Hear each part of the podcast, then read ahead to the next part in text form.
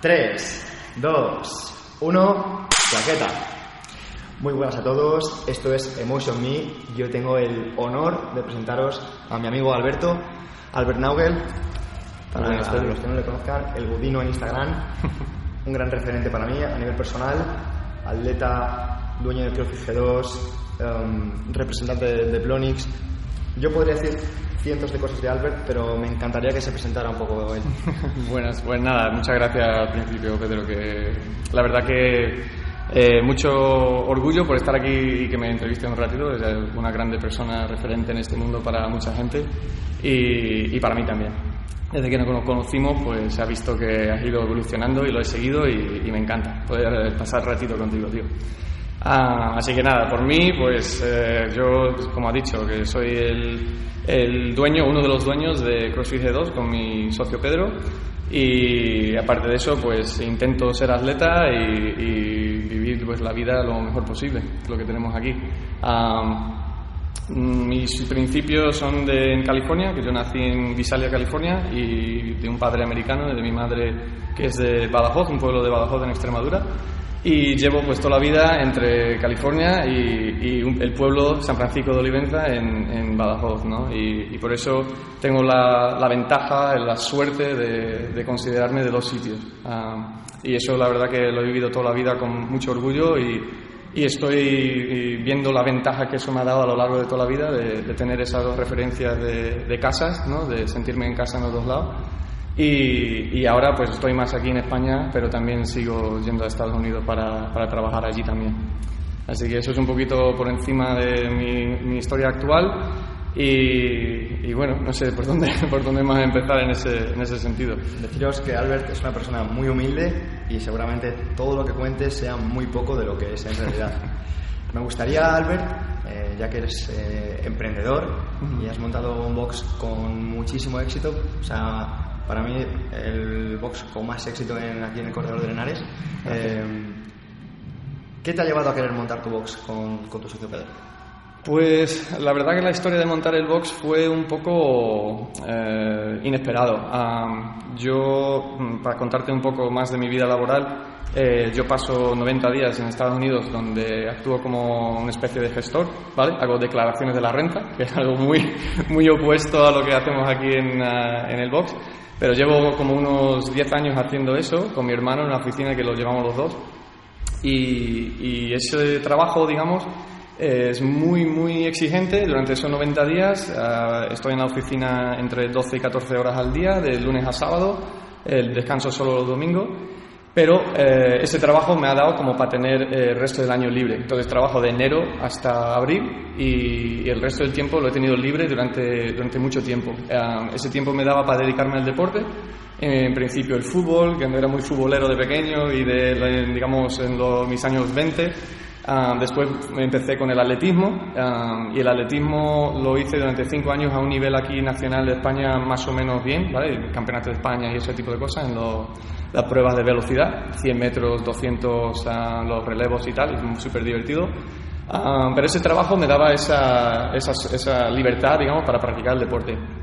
Cuando dejé de, hacer atletismo, pues eh, empecé con CrossFit. Am, me vine aquí a Alcalá porque mi chica, mi novia, Malena, que trabaja en el INTA, pues empezamos aquí a vivir. Básicamente yo estaba, yo estaba en Salamanca practicando el atletismo y me vine aquí por ella. Ah, al empezar aquí, pues necesitaba algo para entretenerme deportivamente, que eso no, nunca lo iba a dejar. Me enganché con el CrossFit, ah, en CrossFit Alcalá, que está justo detrás nuestro. Y, y había vivido yo una experiencia de, CrossFit en Estados Unidos hace mucho tiempo. Cuando empecé en el atletismo empezamos a hacer movimientos olímpicos, ¿no? de clean, de arrancadas, de ese tipo de movimiento. Y eh, buscaba un box en Estados Unidos para practicarlo mientras yo estaba allí trabajando. Y esa primera toma con CrossFit, pues me gustó muchísimo. Ah, me gustó mucho, pero mm, yo lo, mm, digamos, disciplinado que soy, no, no me desvié de la, de la ruta de- del atletismo y lo, lo enfoqué más a eso. Entonces, volviendo a tu, a tu pregunta, pues eh, la razón por la que montamos un box, empezando en CrossFit Alcalá, pero teniendo ah, digamos, la referencia de lo, cómo era mm, el ambiente y la forma de hacer las cosas en Estados Unidos, vi que había una diferencia, ¿vale? No es por, no es por decir que la de aquí era mala ni nada, es simplemente era distinto, ¿vale? Entonces, cuando vi que había esa diferencia y, vi que las cosas se podían hacer de otra forma, yo quería profundizar un poquito más en el mundo de CrossFit. Ah, me saqué el, Level 1, ¿no? la primera toma de contacto con CrossFit a nivel de formación, y a partir de ahí, pues busqué una forma de, profundizar más en el, en el, en el deporte, ¿no? a no tener coche, empezó a desarrollar la idea que en Alcalá no había muchos boxes en ese momento, no había muchos boxes oficiales, y, conocí a, Pedro estando en el mismo box. coincidimos en un viaje de surf a Donosti y empezamos a hablar de ello, unos cinco horas de coche, y pues empezamos a desarrollar la idea y, de ahí empezó a, a moverse la cosa un poco y, bueno, la idea me gustó mucho por el hecho de que tenía mucho tiempo, ¿vale? Tenía mucho, los nueve meses al año para poder desarrollar esa, ese negocio. Siempre me han gustado los negocios, aparte de lo que es el deporte, y poder combinar las dos cosas es básicamente lo que, lo que he querido toda mi vida, ¿no? de, de buscar algo que pueda hacer que sea mi pasión y a la vez puede darte una calidad de vida. Y, eso fue la, motivación para abrir el box. Ah, en ese momento no sabía en lo que me metía, pero, pero digamos que fue una buena aventura y, muy, muy, muy contento con lo que ha estado saliendo estos últimos tres años que hemos estado. Genial. gracias. Hay, una pregunta de, de, un amigo nuestro, que es eh, Nono Aguirre. Sí, Nono, sí, sí. El gran Nono. El gran Nono. Me ha preguntado que te diga qué se, se siente a, cambiar de mentalidad americana en los negocios a mentalidad mm. española. Sí, eso, eso es muy distinto, macho.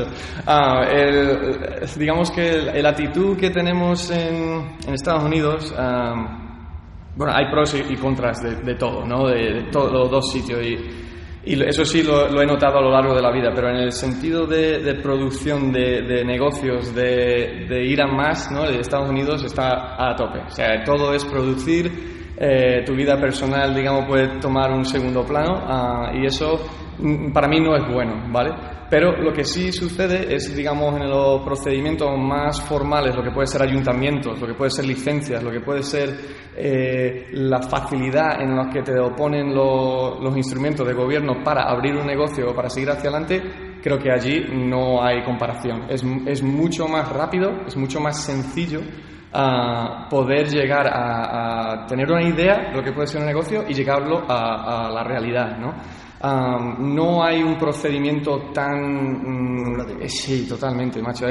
Aquí eso me chocó mucho a empezar con el box porque había que saltar por muchos aros, ¿no? Como lo que decimos en inglés, los jump through hoops, que es eh, saltar por muchos aros para poder llegar a, a un fin de lo que quieres hacer, que es simplemente abrir un espacio para que la gente entrene parece algo muy fácil, pero eh, ayuntamientos, licencias, eh, contra incendios, que sí tal, todo eso lleva un, procedimiento que, por un lado, lo entiendo, pero parece como que te están impidiendo cada vez que las cosas son más difíciles.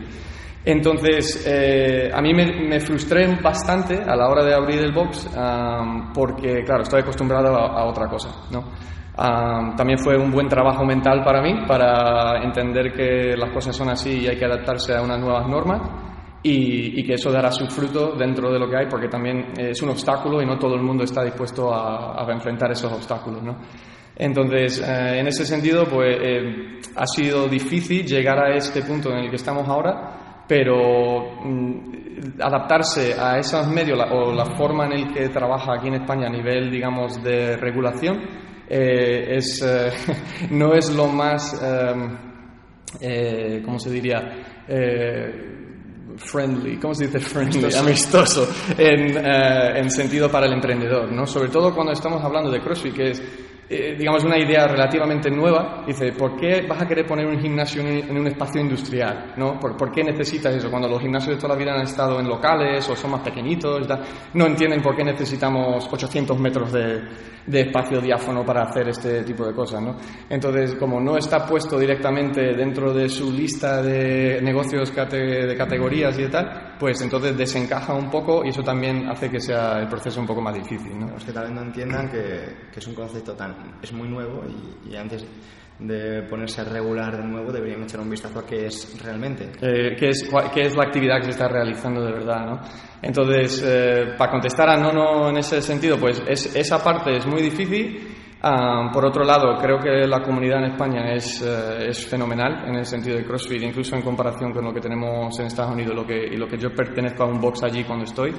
Eh, es una comunidad muy bonita, ah, tenemos los fallos que puede tener cualquier otra comunidad ¿no? en ese sentido, pero eh, lo que ha sido el, eh, lo que se espera el cliente o lo que se espera un socio de un box de CrossFit aquí, digamos que es un poquito también, creo que un poquito más exigente, ¿vale? No en el sentido de los coaches o de lo que puede aportar como material ni nada de eso, es simplemente la amplitud de horario. En España ya sabes que somos muy de hasta las tantas, ¿no? Eh, en ese sentido, y hay gente que entrena con nosotros, por ejemplo, de 9 a 10 de la noche, que allí en Estados Unidos eso es, vamos, estás ya acostado, ¿sabes? Que eh, a partir de las 7 de la tarde todo el mundo en su casa y es otro tipo de cultura. Y sin embargo, allí, por ejemplo, entreno a las 5 de la mañana, algo que aquí ni de coña pasaría, ¿no? Que nadie se va a levantar a las 5. Yo estoy aquí a las 7 de la mañana y somos cuatro gatos, o sea, que, no, que tampoco es ese tipo de, diferencia. Entonces, eh, poder abarcar lo que es un, amplio horario para la gente, ¿no? para que venga toda la gente a una hora que pueden, eh, digamos que el box está abierto mucho más tiempo de lo que se daría en Estados Unidos en el sentido de horas allí también, por ejemplo, una diferencia es que los boxes, digamos, de media mañana hasta la tarde se cierran, la, mayoría de ellos. Es decir, desde las 10, 11 de la mañana hasta las 4 de la tarde no hay nada porque la gente está trabajando y todo el mundo trabaja. O sea, no hay, hay amas de casa y tal, pero se, se, vienen temprano, se vienen a las 9, 10 de la mañana y a partir de ahí tienen su trabajo de casa, ¿sabes? Que están, que están allí. Entonces, esa diferencia también ha hecho que a nivel de llevar un negocio o llevar este concepto de un box eh, aquí en España en comparación con lo que yo he vivido allí, eh, es una cosa bastante distinta y tienes que afrontar eso con, otra idea o con otra actitud, ¿no? Porque mm, no lo puedes equivalar, es otro, es otro mundo, ¿sabes? Otro mundo. Albert, eres, eres una persona con, eh, con un físico increíble, sabemos que entrenas muchísimo, además eres emprendedor. Bueno, increíble no sé, pero bueno. echar un vistazo a Albert, os lo digo en serio. ¿Cómo combina una persona como tú el entrenamiento de competición, los negocios, la vida personal? Es decir, ¿haces malabares? Sí, eh, a veces es muy difícil, la verdad. Eh, en, eso, la verdad que tienes que tener tus prioridades bien, bien claras, ¿no? O sea, tienes que eh, saber qué es lo que es lo más importante para ti. en, ese sentido, te puedo describir lo que es mi día, porque yo organizo mi día en el sentido de lo que es lo más, lo más importante, ¿no? Entonces, lo primero todos los días que hago es eh, besar a mi novia. ya tengo que también es una parte, gran, gran parte de mi vida y lo más importante. Pero después de eso, eh, vengo a entrenar. O sea, yo tengo mis horas de 7 a 9 en el box, que estoy abierto en plan open box, pero yo aseguro que en las primeras horas del día, aparte de mi rutina de que me preparo el día y tal, que esas primeras horas son para mi primer entrenamiento. Porque así sé que por lo menos eso lo, lo tengo fijo, ¿sabes? después de eso eh, empieza, digamos, mi, mi jornada de, trabajo, que aunque también estoy trabajando a las 7, no es exactamente lo mismo tipo de trabajo, ¿no? Pero empiezo lo que es mi, mi trabajo administrativo como del box y, y, eso dura pues de 9 a, a 12 ¿no? de, de día. después tengo mi segunda sesión de entrenamiento y eh, después de esa segunda sesión sigo con mi, con mi trabajo durante las próximas horas hasta 3 o 4 de la tarde, donde, donde voy a casa. Y estoy en casa eh, un par de horas con, con mi chica, hago las cosas de casa. Y normalmente vengo y vuelvo al box, ella entrena y estoy aquí otra vez. Eh, a lo mejor no trabajando de la misma forma, a lo mejor entrenando, ayudándola a ella o ayudando a los coaches que están aquí y demás. Y, eso organizo mi día para que lo más importante vaya en orden. ¿no? El, hecho de manejar tu tiempo y, y, poder hacer de todo, ¿vale? Se trata de organización. O sea, 100%. No puedes ir caóticamente por la vida, no puedes ir pensando que, bueno, hoy hago esto, hoy hago lo otro. Yo creo que hay, que tener un plan, ¿no? Y, ese plan eh, es muy importante llevarlo a cabo y, ser disciplinado ¿no? en, el sentido de, de, cómo hacer las cosas, porque al final eh, siempre puede faltar algo, siempre puede haber algo.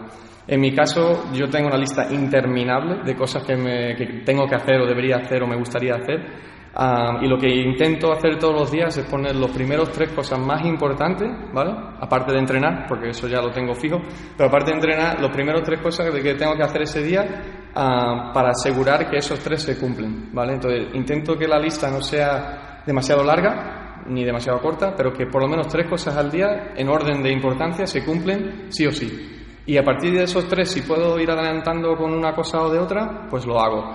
Pero si no llego a, más, no pasa nada porque sé que por lo menos esas tres cosas lo he, lo he tenido hecho y estoy ahí.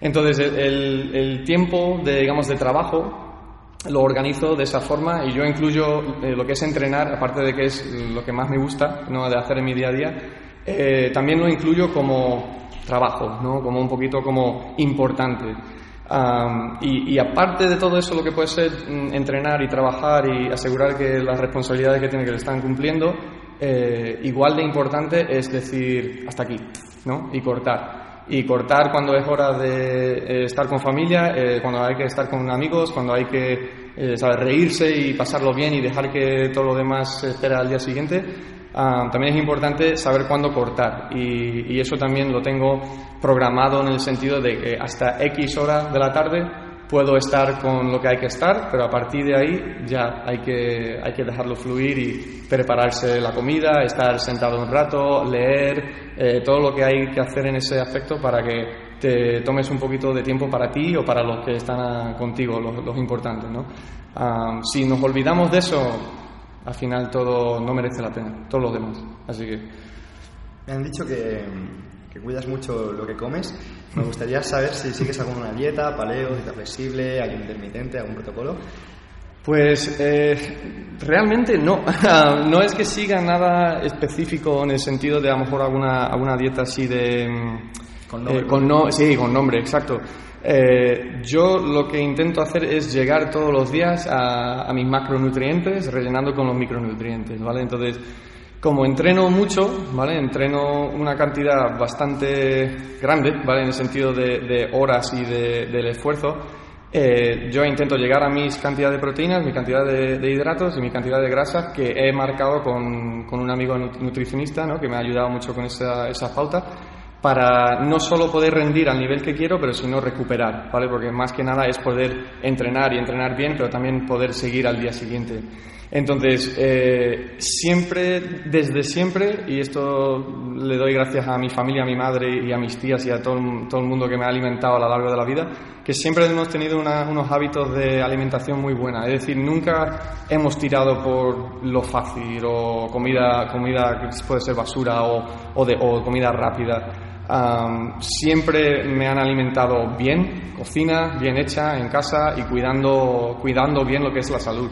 Eh, en ese aspecto eh, son hábitos que yo he aprendido desde familia que merece más la pena hacerte algo en casa y, ponerte un poquito esos minutos de lo que es dedicarte a la compra y todo eso, a lo que es ir a por una hamburguesa o una pizza o lo que puede ser solo para llenarte. Entonces, no es solo llegar a los macronutrientes de una forma eh, global, sino también la calidad de la caloría, porque las calorías pueden ser igual, eh, en mi opinión, ¿eh? yo tampoco tengo una base demasiado científica sobre esto, pero una cosa que, he leído y que he escuchado y que me gusta ese concepto es que la caloría a entrar puede contar igual, pero no a la hora en que se queme. O sea, si tú quemas una caloría de azúcar, de hidratos, no es lo mismo que una caloría de, otro tipo de hidratos, ¿sabes? No, esa calidad del hidrato, de, caloría, digamos, es distinto dependiendo de cómo se ha consumido. No solo te vale donuts y pizzas porque llegas a, a tus macronutrientes, no, sino esa calidad es igual de importante que la cantidad.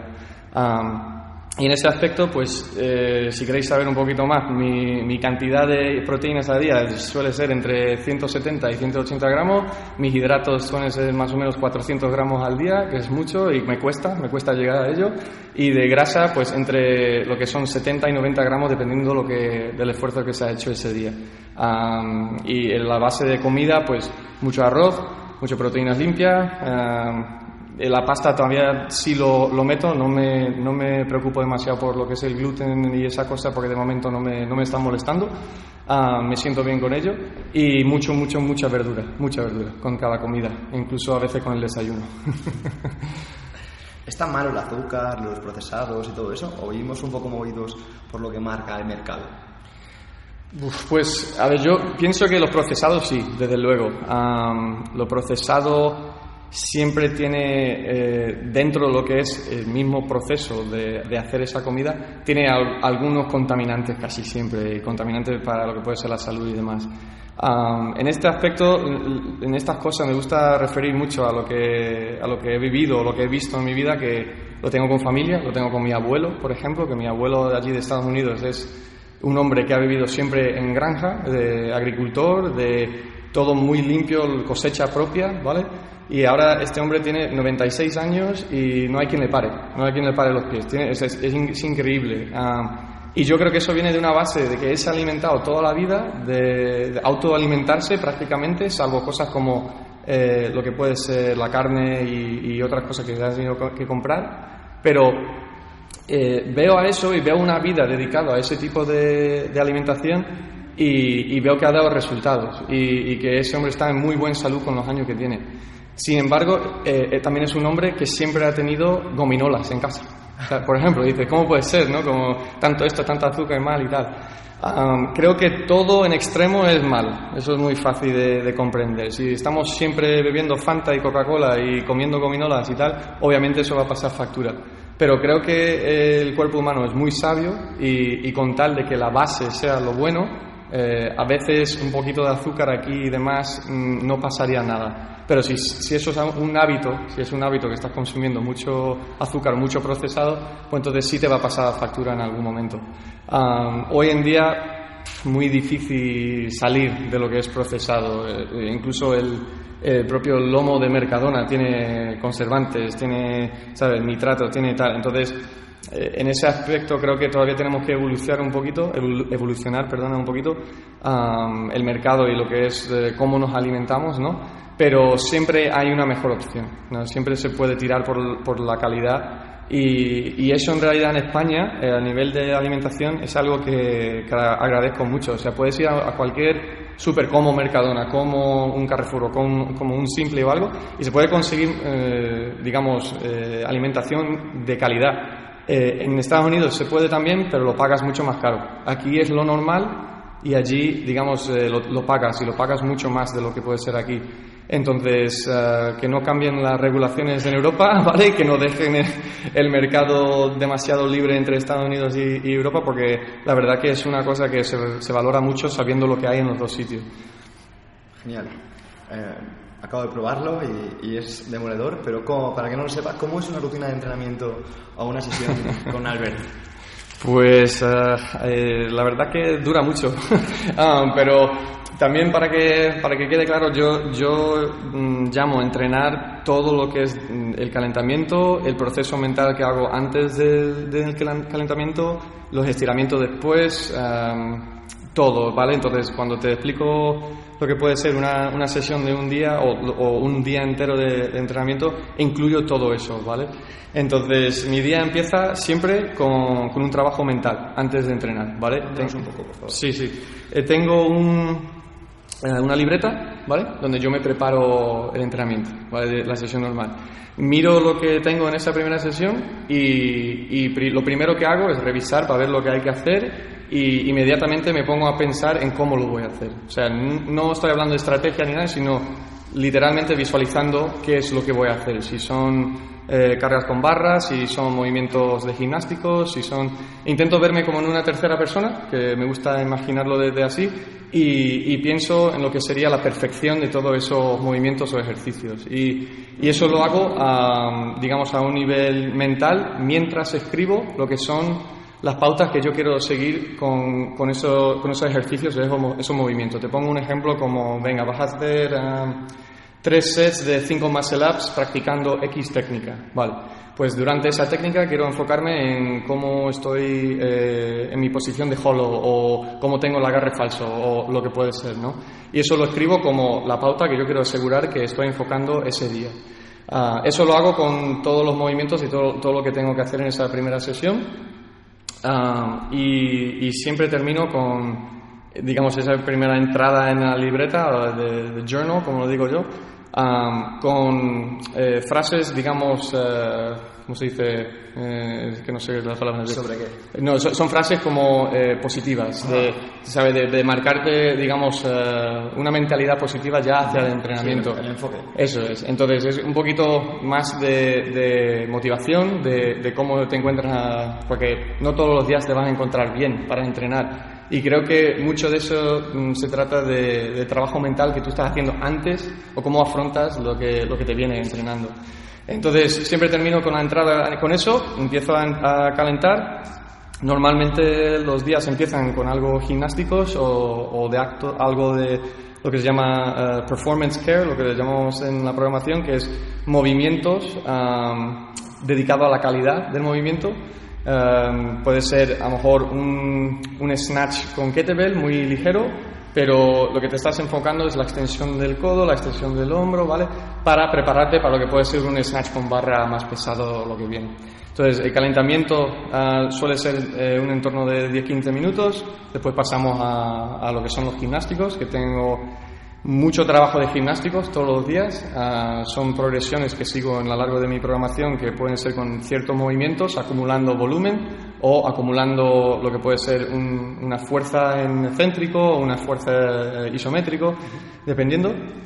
Ah, y normalmente se termina esa primera sesión con algo de fuerza de barra, eh, cosas como snatch, clean and jerk, sentadillas, front squat, back squat, press, ah, así después hay un parón de, de 3 a 4 horas, dependiendo de lo que, lo que pide el día. Y, la segunda sesión eh, siempre empieza con algo más de, de, barra, de algo más movido en el sentido de a lo mejor son eh, series de, de lo que puede ser touch and go o movimientos de lo que sea ciclar la barra de una forma complex, sí complex cosas que es un poquito más movido un poquito menos pesado y casi siempre eh, después de eso son, son los Metcon, no son lo metabólico o, lo aeróbico. No todo el día son Metcon, pero lo que sí solemos combinar mucho, dependiendo de la época del año, son eh, trabajos en fatiga, sobre todo. O sea, empiezas, por ejemplo, con un trabajo de strongman que puede ser eh, tres rondas de cleans con saco de arena tal, pero después vas y haces gimnásticos y barra cinco minutos después de un descanso para ir en fatiga ah, y trabajar esa calidad de movimiento mientras estás fatigado ¿no? y intenta ciclar la barra de una forma rápida.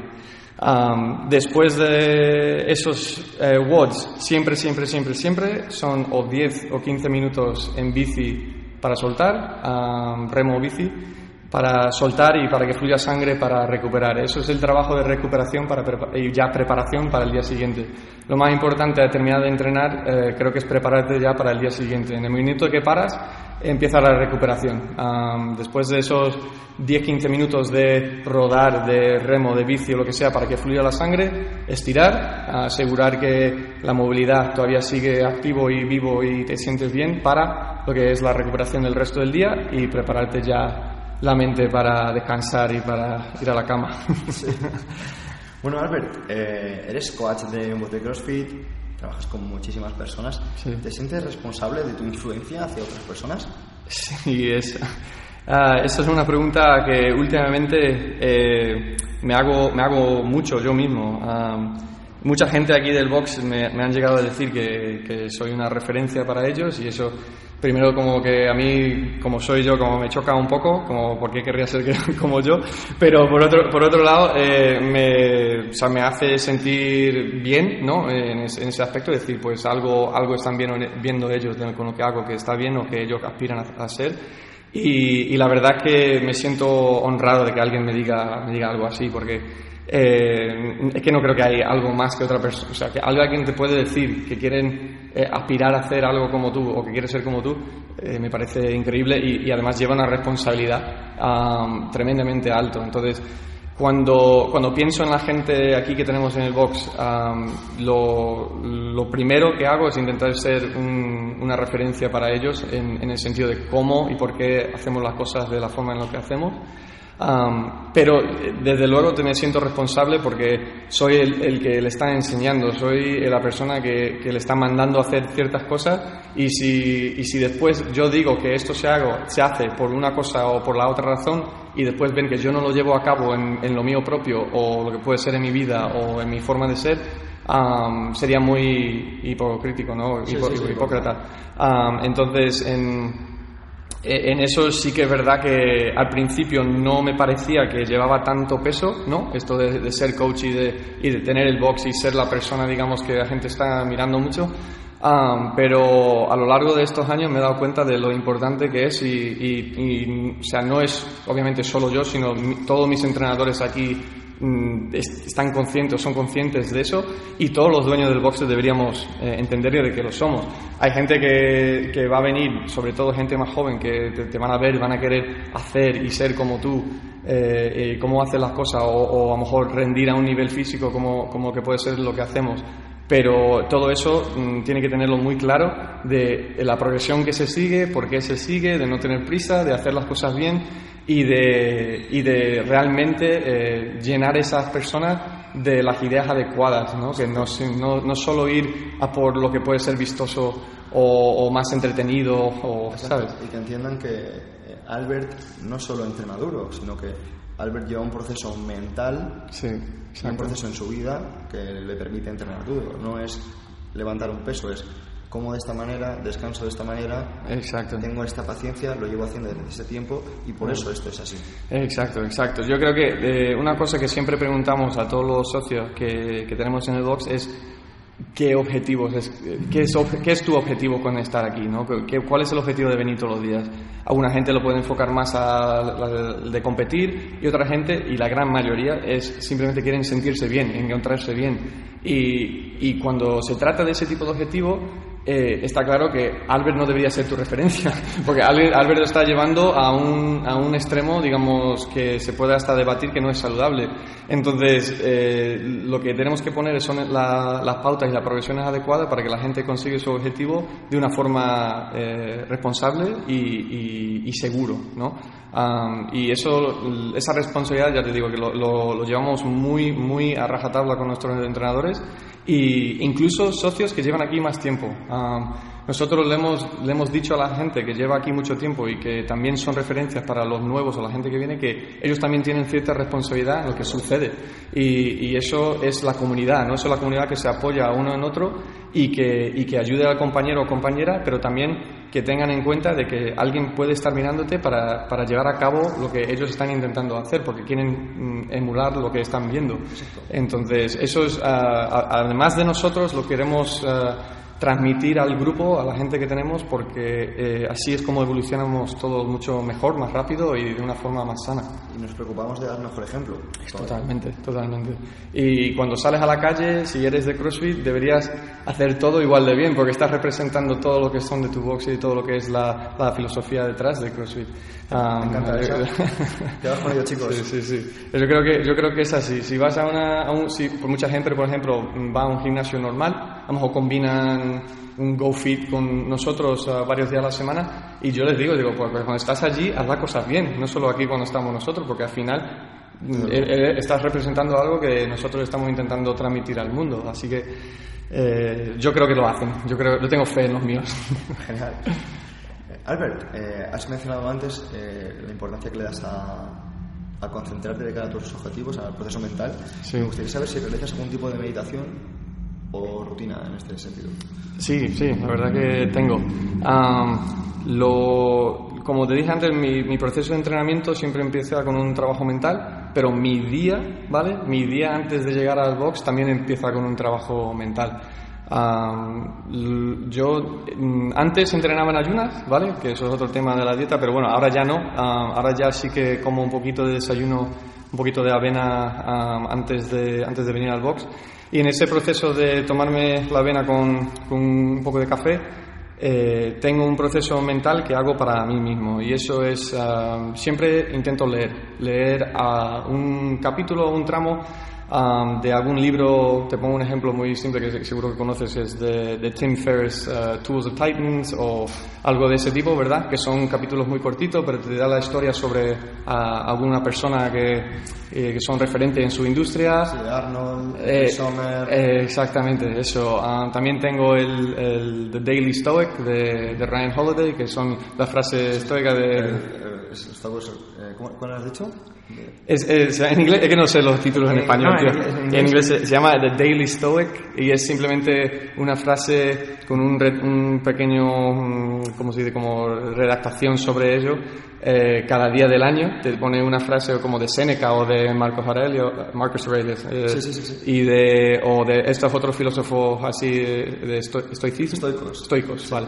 Eh, y, y, eso también lo leo, ¿vale? Ah, con mi desayuno, con mi taza de café y me pongo a simplemente pensar sobre lo que puede ser la frase, lo que, lo que es la intención de, de ese pensamiento y, tengo otra libreta, eh, tengo otra libreta eh, donde después de unos 5 a 10 minutos de contemplación ah, empiezo a soltar lo que me viene a la cabeza. Ah, es un proceso que, que, me ha gustado desde que lo empecé porque mm, me da libertad de expresarme de una forma muy ligera y para mí mismo, esto no va a ningún lado, sino simplemente todo lo que se me viene a la cabeza, todos los pensamientos que puedo tener, sea sobre problemas que pueda tener eh, en los negocios mm, personales, con entrenamientos, eh, cualquier cosa que me venga a la cabeza, a lo mejor son alegrías, a lo mejor son cosas que me encantó el día de ayer, me, estoy muy motivado para el día de hoy y empiezo a escribir, ah, me doy un límite de cinco minutos de escribir todo lo que me sale de la cabeza y, y así me libero mucho de lo que tengo aquí acumulado, ¿no? Y eso a principio del día me ayuda como soltar, soltar, soltar, soltar, sobre todo la carga mental que pueda haber o algún estrés que me esté comiendo mucho y me deja enfocarme en el entrenamiento. normalmente también después de ese entrenamiento, como estoy subidón de hormonas y de, y de, todo, pues me ayuda a atacar el día con los negocios y con la, la responsabilidad que hay detrás del box y los otros, los otros proyectos con, con, un poquito más de ligereza, ¿no? como un poquito más... Eh, ir en fila y ir tachando esos objetivos como, como, eh, dice, eh, dianas, ¿no? que voy a por ellos. Genial, Albert. Me gustaría saber, porque estoy seguro de, que, tener tantas influencias de, tanta gente te hace estar al día y, competir genial. ¿Qué aplicaciones poco comunes tienes en tu móvil? Pocos comunes. Hostia, pues ¿Alguna que digas, no creo que esta la tenga cualquier persona? Ah, pues a ver, lo, lo primero, ah, bueno, lo primero eh, puede ser, es, es uno de, de, de, unas aplicaciones de, que soy, que soy muy friki con los, uh, las, las monedas digitales, ¿Ah, tío, como esto del Bitcoin, y todas estas cosas. Llevo muchos, muchos años metido en ello, um, desde que, joder, desde cuando fue el primer boom de Bitcoin, que fue como en 2014 o por ahí. Un, poquito por ahí estuve muy metido en ello porque me parecía muy interesante el concepto. entonces, tengo aquí que como los mercados de stocks, ¿no? Pero con todo los, lo que son las monedas digitales.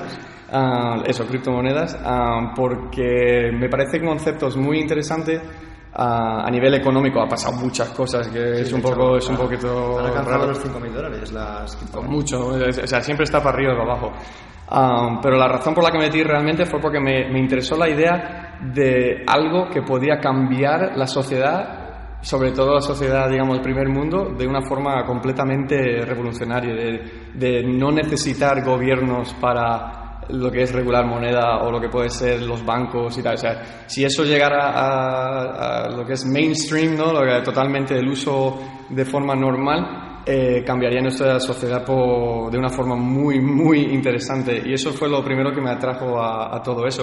Entonces lo llevo siguiendo mucho tiempo y supongo que eso es lo más, eh, lo más friki, lo más raro que puedo tener yo en el móvil en comparación con otra persona.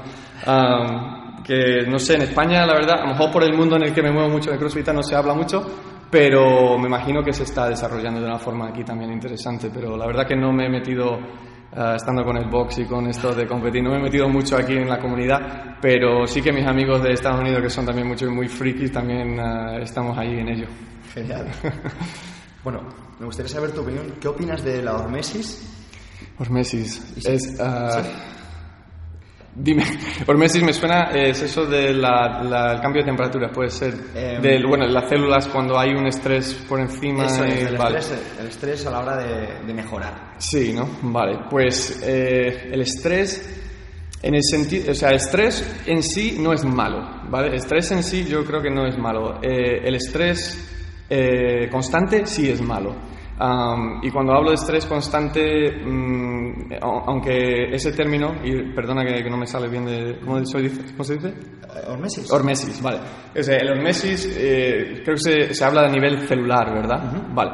Entonces, cuando hablamos del nivel celular, eh, el estrés eh, es necesario para crear cambio, ¿no? Entonces, cuando estamos entrenando, estamos creando un estrés para el cuerpo. Ese estrés tiene que ser suficiente para provocar cambio. Por eso, si tú entrenas y entrenas siempre de una forma mm, moderada, ¿vale? Llegas a un, plato, ¿no? Donde tú nos sigues mejorando. Hay que cada vez ir a más para poder notar más cambio. Entonces, en ese sentido, eh, el estrés a nivel de, celular muscular o lo que puede ser aeróbico, todo esto, eh, es bueno, ¿no?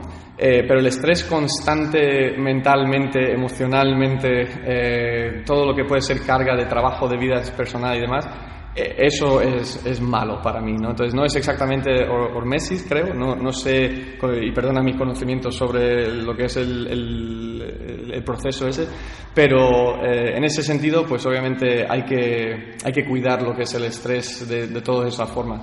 Eh, igual que hay que cuidar el estrés físico que se produce a un músculo o a un sistema, a una cadena de músculos, no puedes hacer sentadillas todos los días con el 90% de tu RM, te vas a romper, ¿sabes? Seguramente en algún momento tal.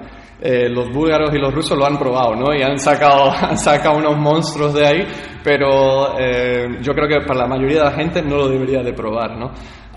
entonces, eh, el estrés para mejorar sí es necesario. Creo que el estrés emocional, incluso de nivel laboral y demás, es bueno con tal de que sea eh, periódicos, o sea, o sea, en unos periodos determinados. pero vamos, si estás con un estrés constante, lo vas a notar y, tu rendimiento físico, emocional, todo, todo lo demás va, se, va, se va a ir para abajo. Dirías que la dosis hace el veneno. Sí, exacto. Sí, sí, tiene que tener dosis adecuado.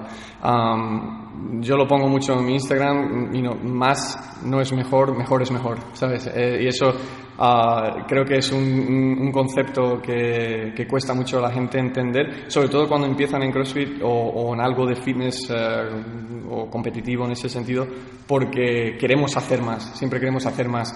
E incluso en, los proyectos que puede ser de, emprender o de llegar a un negocio a cabo, eh, más tampoco es mejor, porque si, se pierde, si perdemos la calidad, ah, al final se va a notar, ¿no? Y se va a notar de una forma o de otra. A lo mejor no temprano, a lo mejor dos años después pero en algún momento la calidad se va a notar y, si se pierde, pues mm, tu producto, sea tu físico, o sea tu empresa, o sea mm, tus relaciones que puedes tener con, con tus más cercanos, si eso disminuye, pues eh, no vas a vivirlo igual que lo que sería si le dieras la atención adecuada. Y siguiendo con esta línea, ¿crees en la terapia de agua fría? La terapia de agua fría, como en plan Wim Hof, así, un poquito así pues eh, Wim Hof, mira, yo fui practicante precisamente este año ah, cuando estuve en Estados Unidos que tenía un poco de tiempo y, me dediqué a ello y, la verdad que me gustó.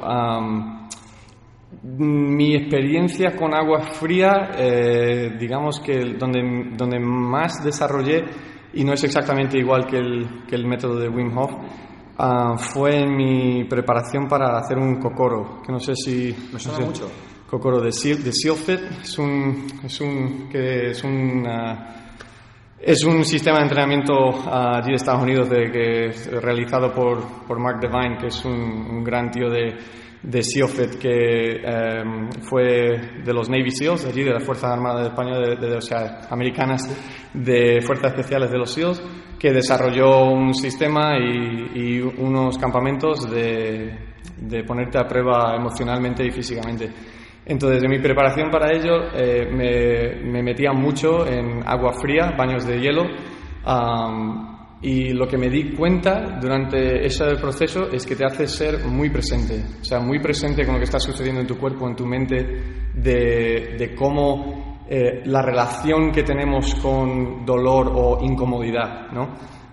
y de cómo lo, lo asimilamos, ¿no? Entonces, las terapias de agua fría que igual no sé, no sé qué otros métodos puede haber más que el de Wim Hof y este, pero eh, a, mí me dio muy buenos resultados e incluso hasta hoy sigo dándome duchas frías para, para lo que es eh, cambiar mi relación con lo que es incomodidad, ¿no? Porque al final demasiado agua fría te puede matar, eso está, eso está claro, durante demasiado tiempo, pero una ducha fría no te va a hacer ningún daño. Y, y los beneficios que hay, o que lo que por lo visto hay, de lo que yo he experimentado, han sido todos positivos, sobre todo al nivel de mm, control de respiración, control cardíaco, del ritmo del corazón y cómo ser muy presente con tu cuerpo y lo que está sucediendo, me parece un método muy, muy bueno para, para ello. Y, ya te digo, yo he experimentado muy buenas sensaciones después de tenerlo un tiempo y la incomodidad que uno puede sentir a empezar ese tipo de terapia me parece muy muy bueno para lo que es CrossFit. Porque en, verdad lo que es CrossFit o lo que puede ser eh, este tipo de entrenamiento al final es incomodidad. No, no, te vas a morir. Es simplemente hasta, hasta dónde estás dispuesto a ponerte incómodo, ¿sabes? Eh, eh, no es dolor, es solo que estás incómodo, Entonces, ah, me parece una buena forma de practicar esa, esa mentalidad. porque nadie te está obligando a que entrenes, nadie. ni a que estés debajo de la. Exacto, siempre puedes ir más lento, otra cosa es que del resultado que quieras, ¿no? Exacto. Eh, me gustaría saber, es una persona que tiene influencias internacionales, habla inglés, habla castellana, eh, viajas, a, tienes mucha experiencia en, alrededor del mundo. Me gustaría que me hablaras de tus influencias, de tus mentores. ¿Quiénes son tus influencias? Mis mentores, pues. Eh, una, o sea, a nivel. Sí que tengo muchas, tengo muchísimos. Eh, en ese sentido, pues el, el, primero que se me viene a la cabeza, mi hermano. mi hermano a nivel personal, empresarial, ha sido un tío increíble que que siempre ha ido eh, como un paso por delante. No sé cómo explicar, como siempre le he visto y siempre ha estado eh, como ese pasito por delante de a lo mejor en, alguna industria o en alguna tema, algún tema que, que, ha podido sacar algo adelante. Eh, él ha tenido varios negocios, ha tenido una vida laboral muy, desde muy pequeño, desde los, desde los 16 años. Y, siempre como se lo ha montado siempre súper bien, ¿sabes? a nivel empresarial eh, lo tengo como una gran referencia y, he tenido la suerte de siempre poder trabajar con él o él, digamos, confiar en mí para involucrarme en su proyecto de alguna forma o de otra. entonces, en ese sentido, yo aprendí mucho con él. me lleva seis años, entonces él, digamos, ha sido siempre esa referencia como hermano mayor de hacer las cosas y yo estar vigilando e involucrado ahí, que me ha, me ha, llevado a hacer y hasta donde estoy hoy de cómo manejarme y cómo hacer las cosas como ah, empresario, ¿no? entonces, en ese, en ese sentido lo tengo a él como, como una gran referencia muy personal. en el nivel deportivo, creo que el, o sea, el, que más, el que más increíble me parece eh, como deportista eh, ha sido Michael Phelps. mira que yo no soy nada de, nadar, o, sea, nefasto en el agua totalmente, soy una piedra y me hundo, pero, pero creo que lo que hizo o lo que ha hecho Michael Phelps a lo largo de su, de su carrera ha sido, eh, o sea, para mí es el mejor atleta de la historia. O sea, eh, no puedes ir a unas Olimpiadas, hacer 27 carreras en 8 días, creo que era, y ganar ocho medallas de oro y, lo que ni me acuerdo de cuántos eran de, plata y demás, es que nadie en, la historia del deporte ha hecho algo igual. En el atletismo nadie hace tantas pruebas. Eh, en el baloncesto o cualquier otro deporte no tienes solo 15 minutos entre pruebas para después ir y ganar otra medalla de oro, ¿me entiendes? O sea, me acuerdo de verlo eso de, creo que fue eh, en el 2008, creo que fue. Eh, y, verle, o sea, terminar una carrera, acaba de ganar medalla de oro, irse a la piscina de calentamiento, no parar de, nadar durante 10 o 15 minutos, volver a otra carrera y ganar otra medalla. O sea, nadie más en la historia ha hecho algo así y, eso me parece increíble. He, he visto muchos documentales, he visto eh, muchas sesiones de entrenamiento que, que, tiene por ahí por la web y tal. Y su mentalidad y la capacidad que ha tenido para hacer algo así me parece totalmente increíble. O sea, ya, ya a nivel deportista, a nivel mm, o sea, eh, personal, sé que le ha afectado mucho. O sea, si ves mucho sobre él, eh, ha sufrido mucha depresión y, todavía está batallando con ello. Y todo el ánimo del mundo para él, aunque no, no vaya a escuchar esto, pero, eh, me refiero que a nivel deportivo la capacidad que ha tenido ese hombre de hacer lo que ha hecho me parece fuera de este mundo y totalmente que nadie se puede comparar con él en, en, ese, en ese, sentido. los games y estas cosas de CrossFit también son muy impresionantes, pero mm, aún así no creo que sea exactamente igual de lo que ha podido vivir él en, en ese aspecto. ¿no? Entonces, para mí una gran influencia sobre todo mentalmente de cómo haces ese tipo de cosas. Hay una historia también como que eh, en una de sus carreras sus gafas se llenaron de agua, ¿no? Y, estaba ciego totalmente haciendo la carrera, pero no importaba porque lo tenía tan matizado el ritmo que tenía que ir y cuántas veces había que hacer eh, las brazadas y tal, que sabía dónde estaba en cualquier momento. Y bajo esa presión, bajo las circunstancias, bajo el cansancio de estos días y todavía poder hacer ese tipo de, rendimiento y de esfuerzo, me parece impresionante. entonces, aparte de eso, mis influencias, eh, una persona que admiro muchísimo, creo que es eh, una de las personas más influenciables, o sea, eh, ¿cómo se dice? Influential en importante de, nuestro, de nuestra década o de, lo que sea nuestro, nuestra generación es el uh, Elon Musk. Oh. ¿Sabes? El de Tesla, el de SpaceX y tal. Uh, me, me, parece una persona revolucionaria que está, está intentando realmente cambiar el mundo en el, en el mundo de ciencia y de lo que, y de lo que él se dedica y, sus ideas y sus conceptos y de cómo los lleva a cabo me parece como emprendedor bestial. O sea, una persona, o sea, nadie, nadie, nadie está a su altura en ese, en ese aspecto para mí. Y, me parece una persona que no solo eh, rinde en el nivel de eh, empresario y de nivel social, sino eh, también en calidad humana. No sé si sabías esto de los niños estos que están atrapados en la cueva de Tailandia, no sé si te, acuerdas. Bueno, pues había una noticia de una, una excursión de niños que estaban atrapados en una, en cueva y, la cueva estaba por inundaciones, estaba totalmente sumergida y ellos estaban pues, aislados en un sitio muy, como más de un kilómetro por dentro de una cueva. Y, por lo visto él y su equipo de diseñadores de ingenieros desarrollaron un submarino para poder llevar a, sacar estos niños eh, y salvarles la vida. ¿no? Al final no utilizaron el submarino, lo hicieron con, otro, otras fuerzas especiales allí de, Tailandia, creo que fueron. pero solo el hecho de que él llegara a, usar sus recursos como, empresa privada en Estados Unidos para diseñar y, intentar hacer algo para rescatar a los niños que están en Tailandia, eh, porque puede, porque sabe que puede y tiene los recursos para hacerlo. Me parece también que no solo sus ideas están enfocadas en crear dinero, sino que realmente están buscando un cambio social y un cambio en el mundo para, para mejorar. Entonces también es una persona que, que admiro mucho. Genial, Albert. ¿Qué es lo que más te gusta de ti mismo? Uf, madre mía. Ah, de mí mismo, ah, a ver, pues Supongo que lo que más me gusta sería mi, mi capacidad de, de compresión, de, aprender, ¿no?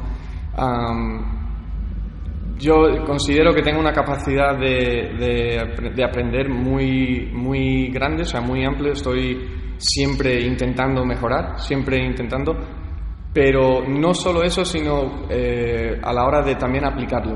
O sea, eh, no sé si me explico, pero eh, a la hora de, digamos, absorber información, no es que lo memorice ni nada. Yo para que realmente aprende algo tengo que ponerlo en práctica. Entonces, si leo un ejercicio, si leo una teoría, si leo una forma de pensar, una filosofía o algo, lo intento poner como hábito en mi vida, ¿no? Para ver si realmente me ayuda o si son simplemente humo, humo y palabras, ¿sabes?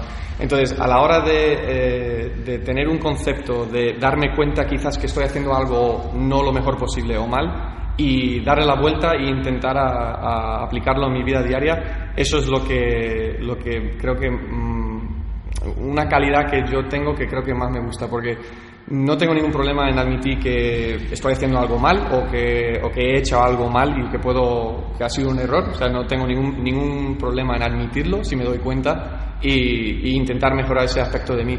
Y aparte de eso, si me doy cuenta de algo que estoy haciendo mal o que podría hacer mejor, lo intento llevar a cabo inmediatamente. Y, creo que mucha gente se puede dar cuenta de que hagan las cosas mal y después no realmente intentar cambiarse, ¿no? Y, eso... Eh, sí tengo que peor. Eh, exacto, exacto. Y creo que dentro de pues, lo que yo tengo eh, es algo que intento hacer siempre. Sí, sí. ¿Sabes que el programa se llama Emotion Me? ¿Por? Eh, me, me, gustaría que, que, me dijeras qué te emociona a ti. ¿Qué me emociona? joder, pues eh, lo primero, eh, tengo la suerte de, de, ser dueño de un box y, y ver a la gente cómo progresa todos los días, ¿no? pero hay ciertas historias que, que pasan en el box y, y, creo, que, creo que no es aislado al nuestro, sino pasan en muchos boxes en todo, en todo el mundo, de, de, gente que pensaba que no y al final que sí, o están batallando con algo muy fuerte y, y al final han podido superarlo um, y a lo mejor no es algo físico, ¿sabes? A lo mejor es algo emocional, a lo mejor es algo dentro de, de casa, a lo mejor es algo fuera de lo que puede ser el ámbito de fitness pero que el CrossFit o que nosotros en el box le hemos ayudado a eh, llegar a, a, ganar o, a, mejorar en ese aspecto. Mira, estoy con la piel de un poco de gallina, que aquí, hemos tenido varios casos en ese sentido y, y eso la verdad que, que me, me, emociona mucho, el, el hecho de que he aportado algo importante y de calidad a la vida de la gente me parece, me parece algo mm, emocionante, ¿no?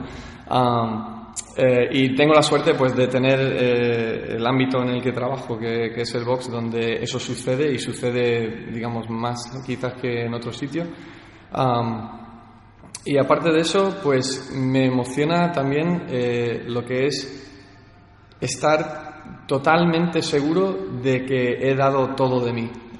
y no puede, no tiene que ser porque solo en el, en el ambiente de CrossFit o de competir o de esto de WODs y tal, que también, eso lo intento vivir todos los días, ah, lo que es llegar a expresarte de una forma físicamente que, que sea 100% y pleno y por nadie más que por ti, sino para sentirte tú que lo has dado todo y, da igual el resultado, sino por lo que es esa sensación por dentro. Pero si no, lo, también lo llevo a, nivel personal, ¿no? a nivel de eh, si tengo a alguien cercano que ha tenido un problema y yo he dado todo lo posible para ayudarle o, lo que es simplemente vivir momentos con mi pareja o algo. Eso es la verdad que me, me emociona mucho el, el, hecho de dar todo en momentos donde, donde se puede. y supongo que es esa emoción que uno siente a la hora de dar todo lo que pueda de uno mismo es lo que, lo que muchos eh, sienten cuando, cuando están entrenando, pero también creo que se puede elaborar más a la vida y a la calidad humana, ¿no? de ayudar a alguien en, en ese aspecto, de celebrar a alguien de alguna forma y eso es lo que podemos hacer en pareja o en amigos o en familia. Me gustaría que me dijeras, Albert, si ahora mismo tuvieras el poder de hacer que las personas entendieran un concepto, un mensaje, mm. ¿qué mensaje le intentarías que enseñar? Hmm, pues creo que volvería a lo que, a lo que pongo, lo que estábamos hablando antes, de que, de que más no es mejor, sino mejor es mejor, ¿no? Eh, yo soy muy, muy...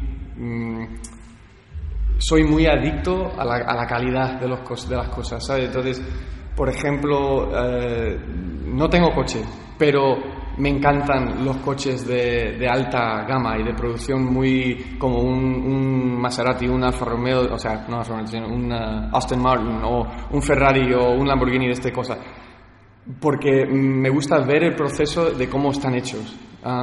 me gusta ver cómo se hace una chaqueta de cuero a mano, ¿sabes? Totalmente a mano. Y, yo creo que no, necesitamos en la vida o en el mundo más eh, producción en masa, ¿sabes? Necesitamos más calidad en todo. Eliminar la mediocridad. Es, totalmente, sí, ser máster en todo lo que se pueda, ¿no? Entonces, eh, cuando se trata de más no es mejor, estamos hablando de entrenar, estamos hablando de eh, incluso lo que puede ser redes sociales o, o ese tipo de cosas que, que, nos influyen mucho hoy en día, sino la calidad que tenemos, aunque sea un grupo más reducido de gente, o la calidad que tenemos de cosas que podemos tener en nuestra vida. Yo prefiero tener una chaqueta de cuero, una, ¿sabes? Que me dura toda la vida, que cinco que estén de moda por lo que sea. No, no sé si me explico, ¿no? Que, no, tengo ninguno de cuero, pero, pero me refiero que me, que me gusta más algo que dure toda la vida o, o, algo que está tan bien hecho que no hay, no hay por qué darle una revisión los coches antiguos, por ejemplo, hechos de metal y todo, ¿sabes? De los años 50, 60 americanos, más de esto me encantan, por, precisamente por eso. me encanta la marca Rogue, ¿vale? Me encanta esa marca, pero no solo porque soy americano o parte americano y todo eso, que también, también seguro que influye, pero Rogue, cada vez que compras una barra, viene con el nombre de la persona que te ha hecho la barra. ¿Sabes? Pues, sabes que esa persona ha tenido, eh, ha tenido que poner su nombre bajo ese producto y te lo han dicho. Entonces, tú puedes saber que esa persona lo ha hecho con la mejor intención posible, lo mejor, que, lo mejor que ellos han podido dar, porque me parece eso lo mejor que se puede producir en el mundo. Si, ¿para qué? No necesitamos más eh, tiendas de un euro, ¿sabes lo que te quiero decir? Necesitamos, necesitamos más tiendas con, con las cosas de calidad para no crear... Eh, una economía y una sociedad de, usar y tirar, ¿sabes? Y eso se puede aplicar a no solo entrenamientos, sino lo que es eh, la calidad de las relaciones que tenemos, las relaciones que tenemos y, los productos y cosas que compramos. Y en el día a día eh, siempre estoy buscando eso, ¿sabes? Siempre estoy buscando lo que es lo, más alta calidad y, pienso que merece la pena. También has dicho las relaciones. ¿Te refieres a las relaciones personales? Totalmente, sí, sí.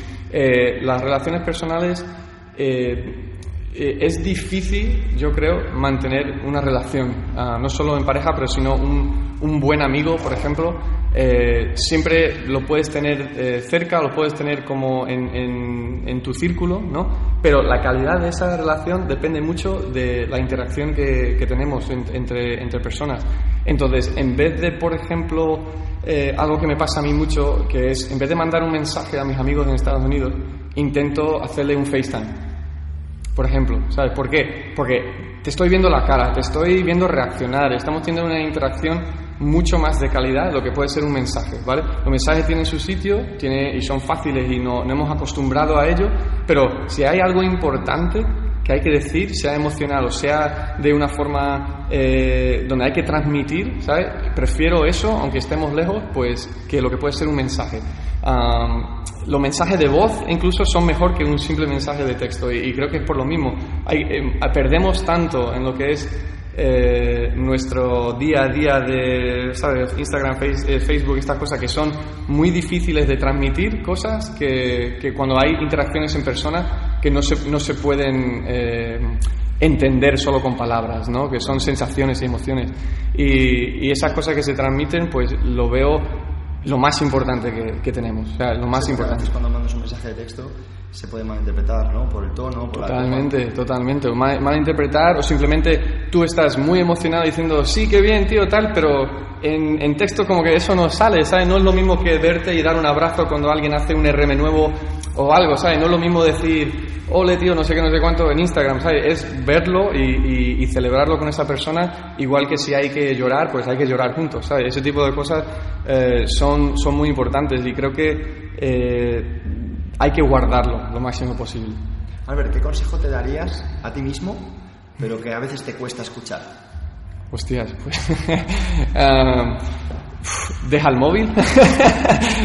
eso sí que es verdad que cuando. Y, me imagino que tú lo entiendes perfectamente, que muchas veces eh, tenemos tanto, como decimos en, en, inglés, como mucho en nuestro plato, ¿no? A lot on my plate, como hay mucho delante nuestro y, a lo mejor llegan las 7, 8 de la tarde y ya llega hora de a lo mejor empezar a cortarlo y, queremos seguir ahí porque nos queda tanto por hacer o por tanto por, por comunicar. eso es un consejo que, que, a veces es difícil y, cada vez eh, intento mejorarlo, ¿no? Es eh, de dejar el móvil porque ya es como una extensión ya de tu, de tu propio brazo, ¿no? de tu propia mano. pero vuelve a lo mismo, vuelve a esa calidad humana de interacciones, de relaciones y de cuidarte a ti mismo, que creo que es importante mantener. aparte, aparte de eso, no sé, supongo que, que, todos estamos batallando con nuestro propio ego, siempre, ¿no? entonces, muchas veces, y esto ya lo aplico a entrenar sobre todo, eh, a veces es mejor bajar el peso y, no, y no tirar por lo que debería ser por encima o lo que se marca, aunque piensa que puede, solo por llenar ese, ese vacío a que tenemos de ego ah, cuando queremos hacer las cosas más o pensamos que deberíamos rendir mejor o lo que sea.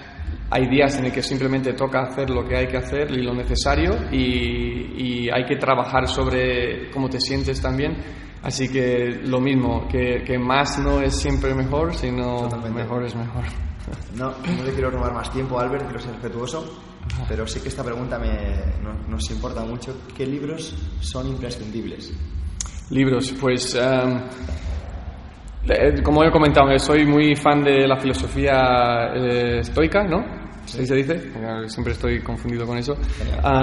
Eh, la, filosofía estoica, entonces, eh, lo, perdóname otra vez en inglés lo digo, pero The, Obstacle is the Way, uh, de Ryan Holloway, eso es. Uh, me parece un libro imprescindible para cualquier persona, mm, cualquier industria, cualquier forma de vida. Creo que es una forma de afrontar la vida mm, bien y que mejoraría el mundo si todo se lo tomara así otro libro que, que, me gusta mucho a nivel ya emprendedor o de negocios es um, Start with Why by Simon Sinek.